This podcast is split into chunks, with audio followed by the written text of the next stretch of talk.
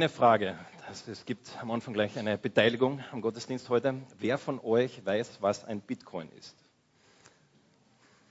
Okay, circa die Hälfte. Ein Bitcoin ist eine Online-Währung, die vor ein paar Jahren gestartet wurde und die hat im letzten Jahr 2017 einen enormen Zuwachs erlebt. Und zwar ist es um 1300 Prozent gestiegen an Wert. Das heißt, am Anfang des Jahres am 01.01.2017 war ein Bitcoin circa so 800 Euro wert. Und am Ende, also fast am Ende des Jahres, war er dann circa 18.000 wert. Wir können noch weiter zurückgehen. Der Bitcoin wurde gestartet 2010. 2010 hättest du dir einen Bitcoin um 5 Cent kaufen können. Das heißt, angenommen, du hättest 2010 gewusst, was ein Bitcoin ist. Du hättest damals 5 Cent investiert dann hättest du 2017 18.000 Dollar gehabt. Hm, nicht schlecht. Wenn du nur 100 Euro damals investiert hättest, wärst du heute Millionär. Ich hätte euch von den Bitcoins früher erzählen müssen, gell? der eine ärgert sich jetzt schon. Aber ist es nicht so, dass wir uns alle schon mit Gedanken gemacht haben, was wäre wenn? Was wäre, wenn ich nur so viel Geld hätte? Eine Million, zwei Millionen, was auch immer du dir vorstellst.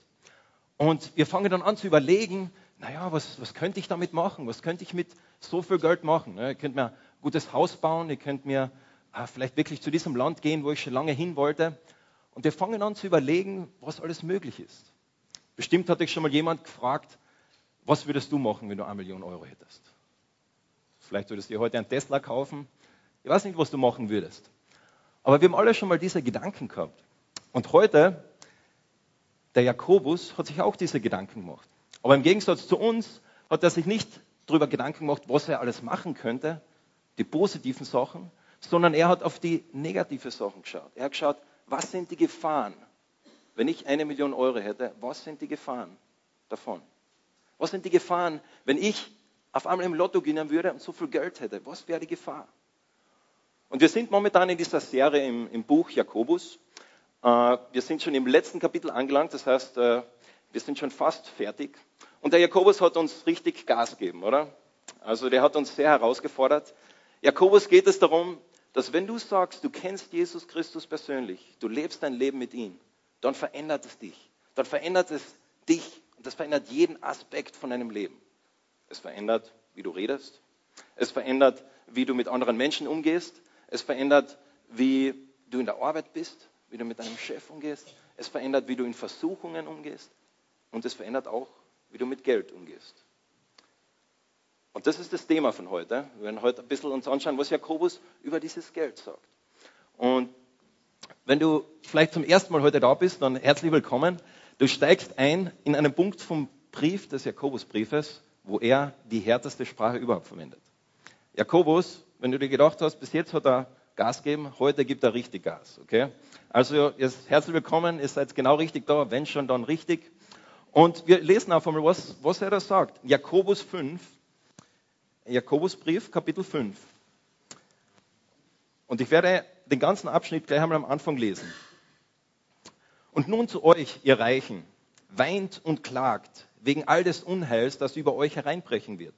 Der Tag kommt, an dem euer Reichtum verrottet sein wird Motten werden eure Kleider zerfressen haben und euer Gold und Silber wird von Rost überzogen sein. Und dieser Rost wird als Beweis gegen euch dienen und wird euch zugrunde richten, als wäre er ein Feuer, das euer Fleisch verzehrt. Denn ihr habt Reichtümer angehäuft und das, obwohl wir am Ende der Zeit leben. Schlimmer noch, den Arbeiter, die eure Felder bestellten, habt ihr den Lohn vorenthalten. Ein Unrecht, das zum Himmel schreit. Die Hilferufe derer, die eure Ernte einbrachten, sind dem Herrn dem allmächtigen Gott zu Ohren gekommen. Ihr habt hier auf der Erde ein Leben im Luxus geführt und habt euch dem Vergnügen hingegeben. Ihr habt euch alles gegönnt, was euer Herz begehrt und habt euch damit höchstpersönlich für den bevorstehenden Schlachttag gemästet, den Tag des Gerichts. Was wie es dir geht, wenn du diesen Text hörst? Puh. Mir ist es so gegangen, ich habe zwei Gedanken gehabt. Okay? Der erste Gedanke war, Jakobus muss wirklich einen schlechten Tag gehabt haben, wo er diesen Brief geschrieben hat, diesen Abschnitt. Ich stelle mir das so vor, Jakobus ist morgens aufgestanden und hat sich so gestreckt und dann auf einmal sticht ihn eine Biene im linken Fuß. Und der ärgert sich und versucht, diesen Stachel rauszukriegen und hüpft rum und dann wirft eine Vase um und schneidet sich den anderen Fuß rein. Und dann versucht er das irgendwie wieder auszulösen, äh, versucht den Fuß zu verbinden, setzt sich dann hin und fängt an wieder weiter zu schreiben, Jakobus 4 am Ende. Dann schmeißt er das Glas um und das Pergament ist auch noch nass. Und dann setzt er sich hin. So, wo war ich? Ah ja, die Reichen. Okay. Und dann fängt er an, seine Hassrede zu schreiben, oder? So stelle ich mir das vor. Was hat Jakobus für ein Problem mit Geld? Oder wir könnten noch einen Schritt weitergehen. Was hat Gott für ein Problem mit Geld? Und ich denke, die einfache Antwort wäre, Gott hat kein Problem mit Geld. Die etwas bessere Antwort wäre, Gott hat manchmal ein Problem mit Geld. Und da wollen wir heute drüber reden, aber ich glaube, es war ein bisschen scherzhaft, was ich jetzt erzählt habe. Ich glaube, wir können davon ausgehen, dass es Jakobus nicht darum gegangen ist, uns zu beleidigen. Er wollte nicht sagen, okay, jetzt beleidige ich einmal die Reichen.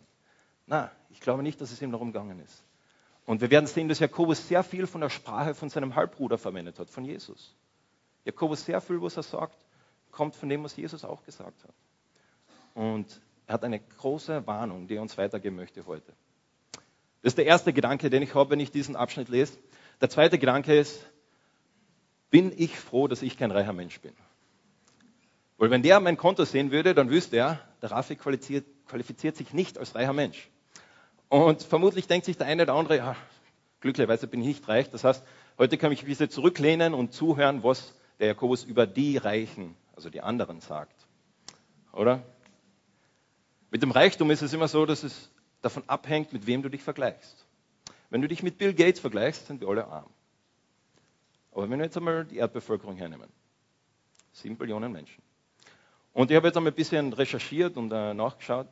Und ich bin einmal ausgegangen, angenommen, du würdest im Monat 1200 Euro verdienen. Also Einstiegsgehalt, vermute ich mal. 1200 Euro, das heißt in einem Jahr circa knapp äh, 17.000 Euro. Dann würde dich das auf die ganze Weltbevölkerung gerechnet in die obersten 4% der Welt gruppieren. Das heißt, wenn du die, die ganze Weltbevölkerung die vergleichst, dann vermute ich, erstens einmal, dass vermutlich viele von euch äh, mehr wie 1200 Euro im Monat verdienen, netto. Und ich vermute auch, dass die meisten von euch als reich gelten würden. Währenddem du circa jemand, der 1200 Euro im Monat, verdient, im Monat verdient, 9 Euro in der Stunde macht, macht jemand in Zimbabwe 46 Cent. Währenddem du im Jahr ca. 17.000 Euro verdienen würdest, jemand in Indonesien muss für das gleiche Geld, also für 17.000 Euro, 26 Jahre arbeiten. Also mit dem Reichtum hängt immer ein bisschen davon ab, mit wem wir uns vergleichen. Und so möchte ich euch heute einladen, auch wenn du vielleicht dich nicht als reich fühlst, ziehst einmal in Erwägung, dass Jakobus vielleicht auch zu dir redet, okay? Nicht zu deinem Nachbarn, sondern auch zu dir. Nochmal in Erwägung ziehen, okay? Und wir wollen also einsteigen, schauen wir uns an, wie Jakobus äh, diesen Abschnitt startet. Der, er sagt in Vers 1, und nun zu euch Reichen, weint und klagt wegen all des Unheils, das über euch hereinbrechen wird. Diese Sprache weint und klagt das ist eine Sprache, die im Alten Testament sehr oft verwendet wird für den Tag des Gerichts. Als Christ glauben wir, dass wir in einer Zwischenzeit leben. Wir leben in einer Zwischenzeit, wo Jesus gekommen ist vor 2000 Jahren auf diese Welt als Retter von der Menschheit. Und jeder, der an ihn glaubt, kann ewiges Leben haben, diese Beziehung mit Gott haben. Und wir glauben auch, dass Jesus eines Tages wiederkommen wird. Und dann kommt er als Richter, als jemand, der dann richtet diese Welt und die Ungerechtigkeit von dieser Welt beseitigt. Und wir sind jetzt da dazwischen. Und wenn Jakobus von weint und klagt redet, dann redet er über das, was damals kommen wird. Da redet er darüber, dass wenn du glaubst, dass diese Welt nicht das Einzige ist, was existiert, wenn du glaubst, dass es etwas gibt nach dieser Welt, Gott, dann hat das Auswirkungen auf dich jetzt. Dann hat das Auswirkungen, wie du mit deinem Geld umgehst. Und deshalb gibt er diese starke Warnung, sagt, weint und klagt über das Unheil, das kommen wird. Wie ein Prophet im Alten Testament, der versucht, die Leute zu warnen. Einige von euch sind Eltern und vielleicht habt ihr Teenager und vielleicht kennt ihr das oder ihr Teenager, vielleicht kennt ihr das auch. Äh, kommt der Papa zu dir und sagt, du Sohn, ich muss mit dir mal reden.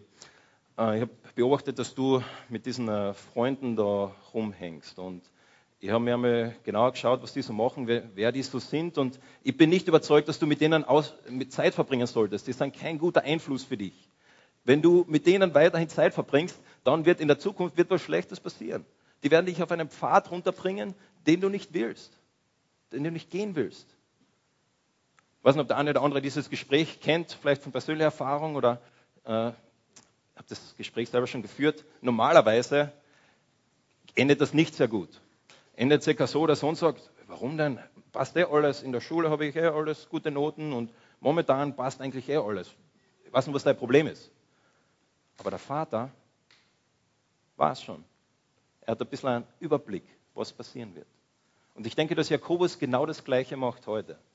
Jakobus will nicht, dass wir so nur im Jetzt leben, dass wir vergessen, was in der Zukunft passieren kann.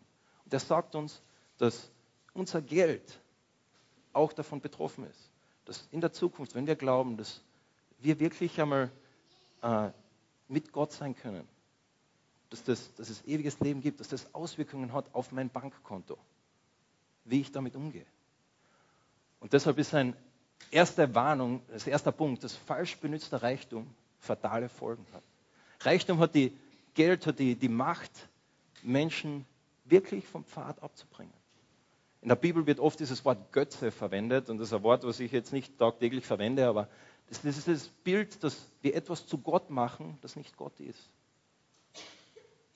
Und ich denke, in Österreich sind wir wirklich in der Gefahr, dass wir mit unserem Wohlstand sehr schnell Geld zu einem Götzen machen, wo wir für Geld leben, wo uns das wichtiger wird.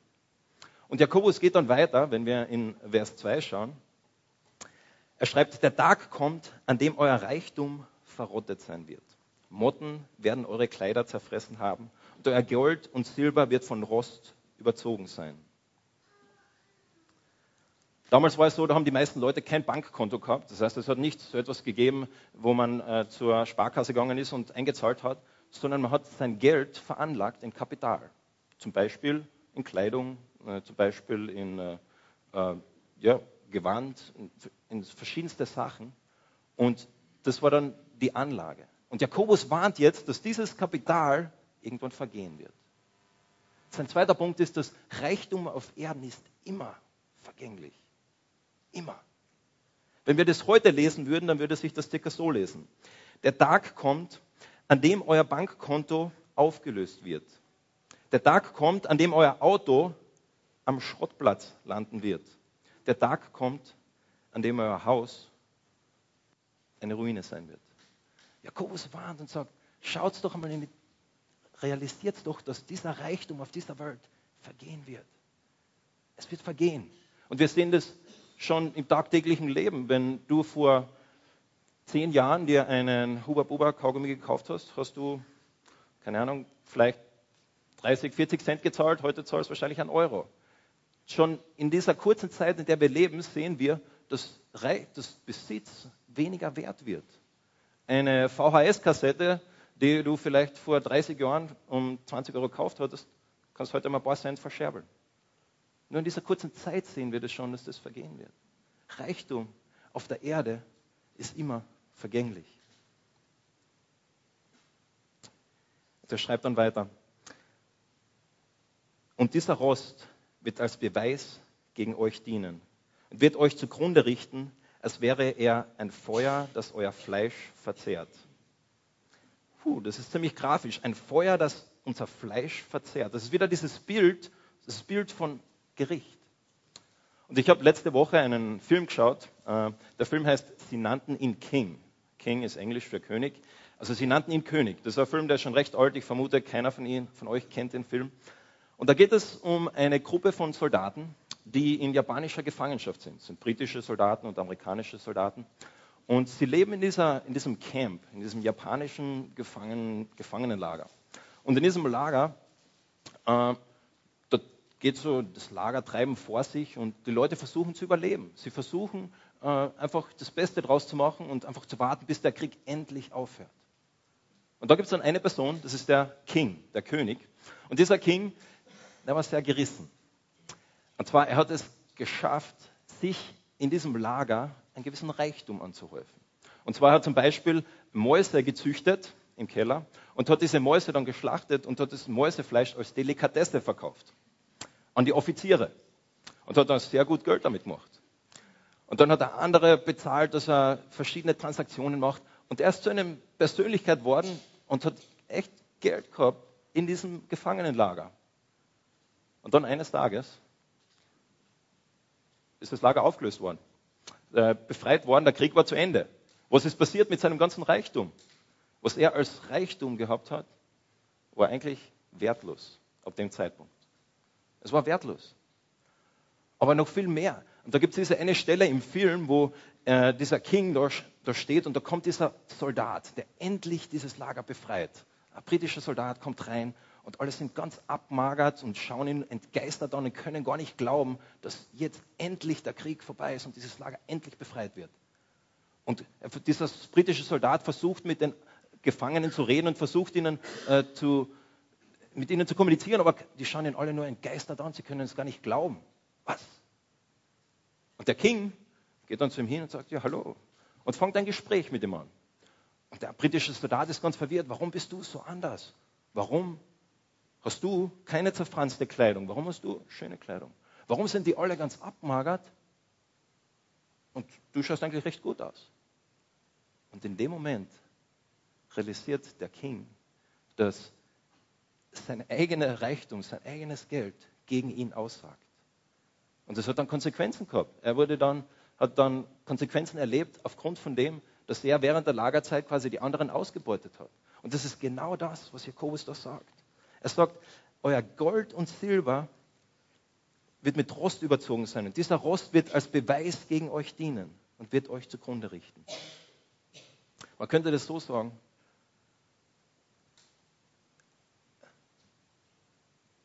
Dein Bankkonto Dein Geld, was du auf deinem Bankkonto hast, wird als Beweis gegen dich hergezogen werden von Gott. Das ist ein radikaler Gedanke. Aber es ist genau dieser Gedanke, dass die Ewigkeit Auswirkungen auf die Gegenwart hat.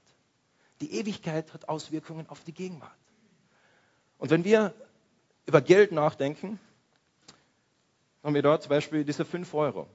Und das Problem ist, dass diese 5 Euro, die, die, die schauen so, so die sind immer 5 Euro wert, oder? Sie verändern den Wert nicht.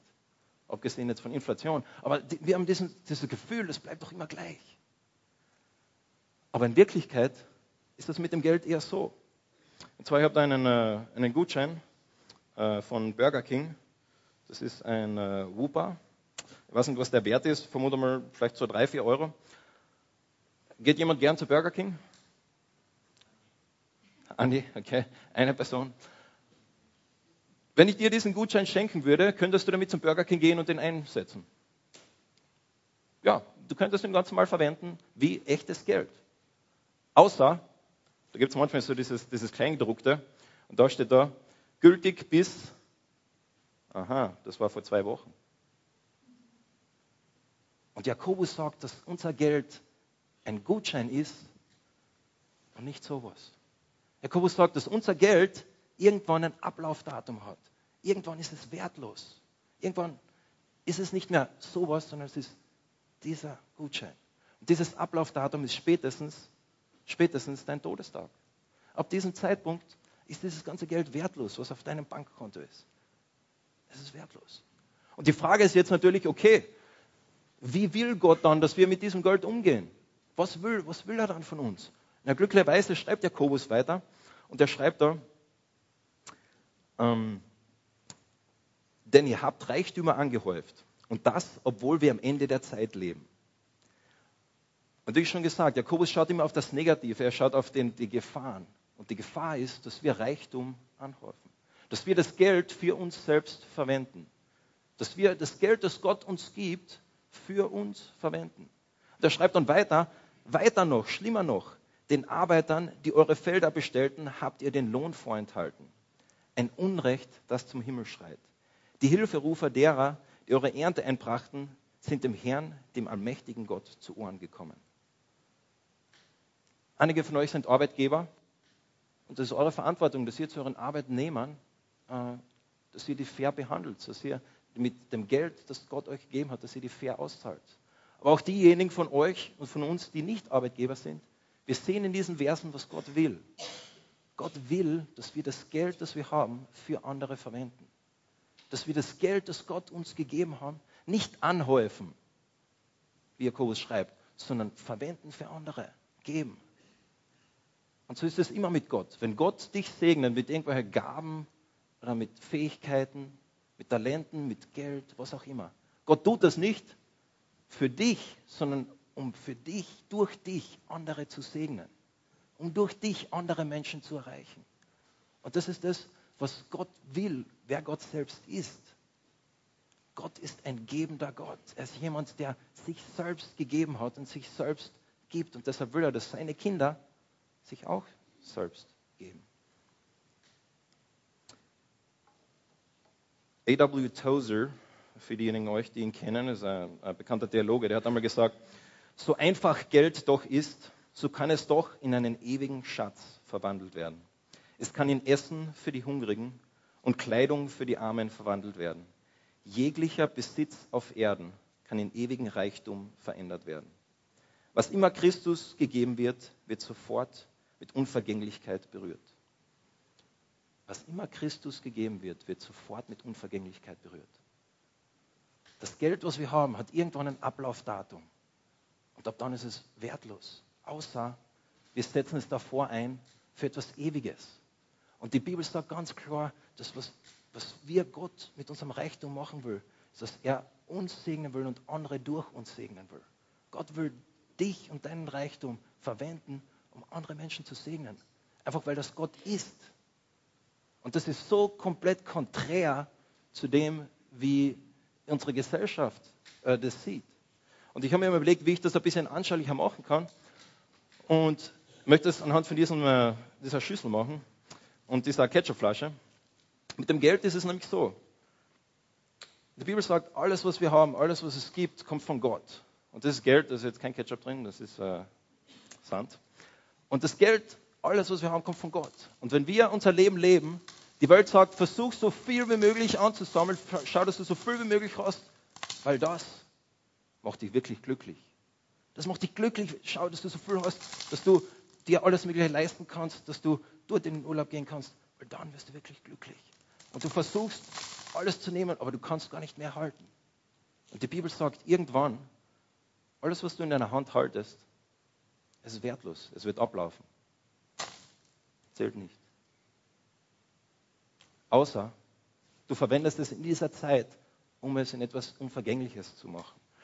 Und die Bibel verwendet dieses Bild, wo das Leben von anderen Menschen da ist. Und wenn wir, wenn wir quasi dieses Geld nehmen und es nicht bei uns behalten, sondern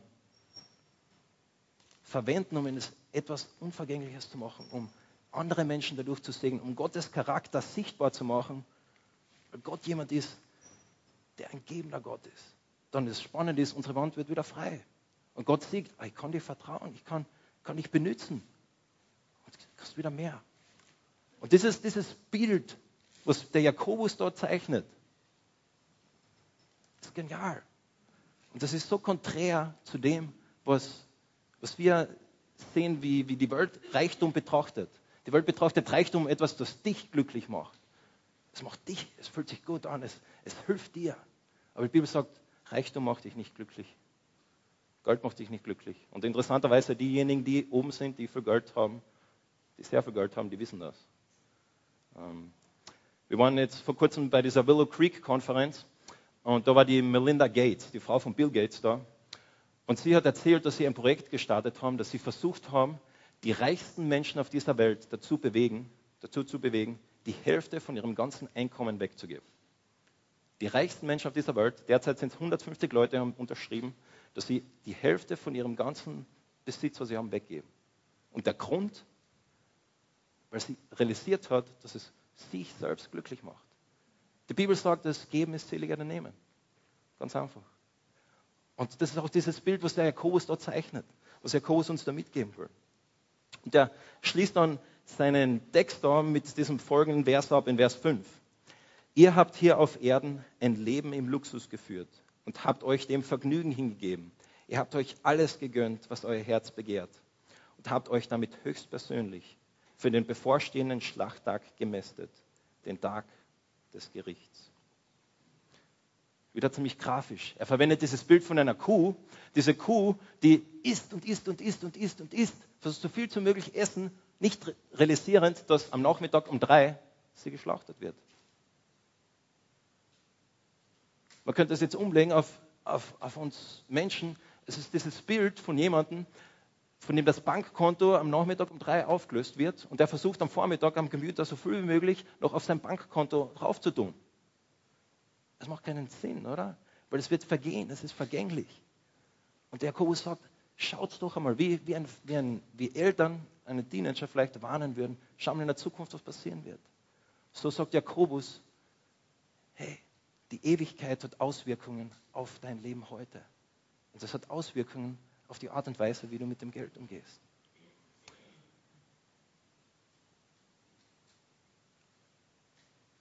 Ich möchte euch herausfordern, diejenigen, die unter euch, die, die Jesus kennen, die ihr Leben mit Jesus leben. Vielleicht hast du gemerkt, dass ich die ganzen Predigt bis jetzt noch kein einziges Mal vom Zehnten geredet habe. Der Grund ist, der Zehnte ist irrelevant. In der Bibel finden wir dieses Bild vom Zehnten in dem Sinne, wie wir oft denken, nicht.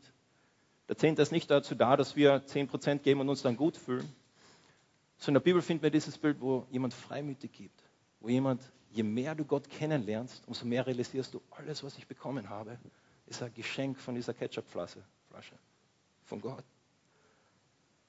Und wir können uns entscheiden, ob wir das für uns selbst verwenden oder für andere. Und ich möchte euch herausfordern, wo möchte Gott dich herausfordern in deinem Leben heute? Wo warst du vielleicht zufrieden einfach mit dem Status, wo du derzeit bist? Und Gott möchte sagen, hey, vertraust du mir mehr? Kann ich dich mehr verwenden? Einige von euch kennen vielleicht den Francis Chan, er ist ein amerikanischer Autor und Theologe. Und dieser Francis Chan hat einmal äh, Bibel gelesen und, und so ähm, Zeit verbraucht im Gebet. Und dann hat er diesen Eindruck, dass Gott von ihm wollte, dass er 50.000 Dollar im nächsten Jahr gibt. Das einzige Problem war, er hat nur 36.000 verdient. Und da habe ich gesagt, Gott, wirklich? 50.000, das ist mehr, wie ich selbst verdiene. Wie soll das jemals gehen, dass ich dir 50.000 gebe? Aber ich gesagt, okay, ich will. Und wirklich, am Ende des nächsten Jahres hat er zurückgeschaut und er hat Gott wirklich 50.000 Dollar gegeben. Und dann sitzt er wieder so da und er erzählt diese Geschichte und er hat den Eindruck, dass Gott von ihm will, dass er 100.000 gibt.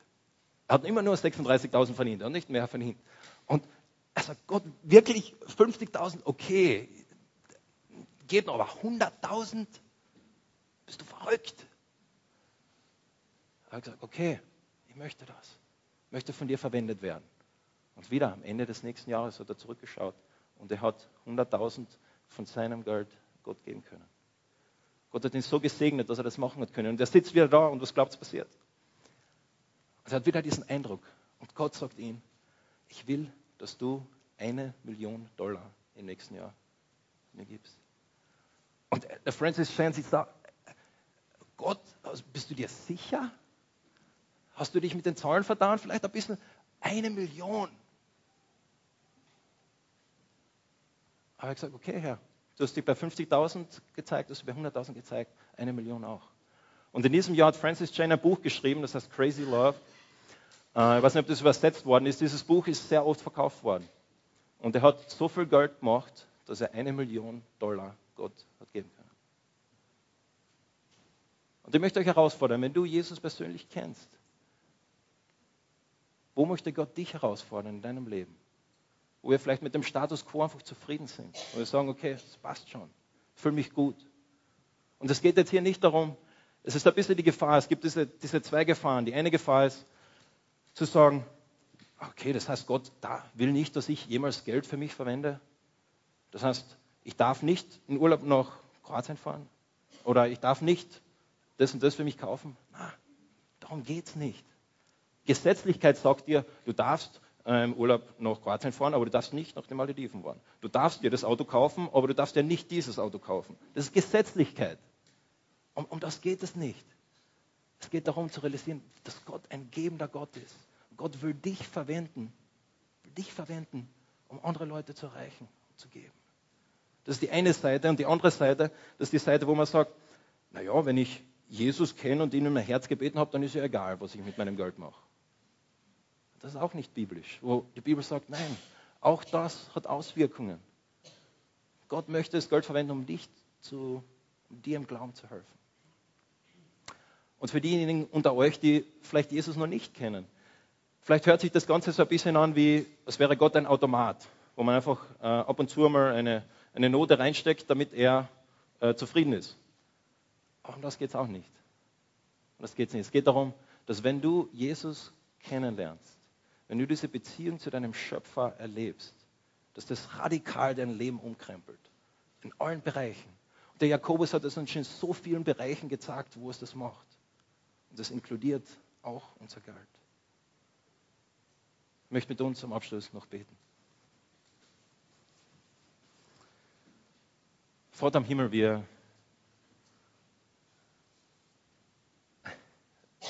dieses Thema ist manchmal eines, wo,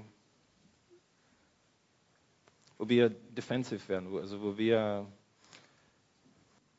schnell in Abwehrhaltung kommen. Und Herr, bitte ich, dass du das heute durchbrichst, dass du uns sagst, was für ein lebender Gott du bist, dass du uns sagst, was für ein gebender Gott du bist und dass du durch uns Menschen erreichen willst.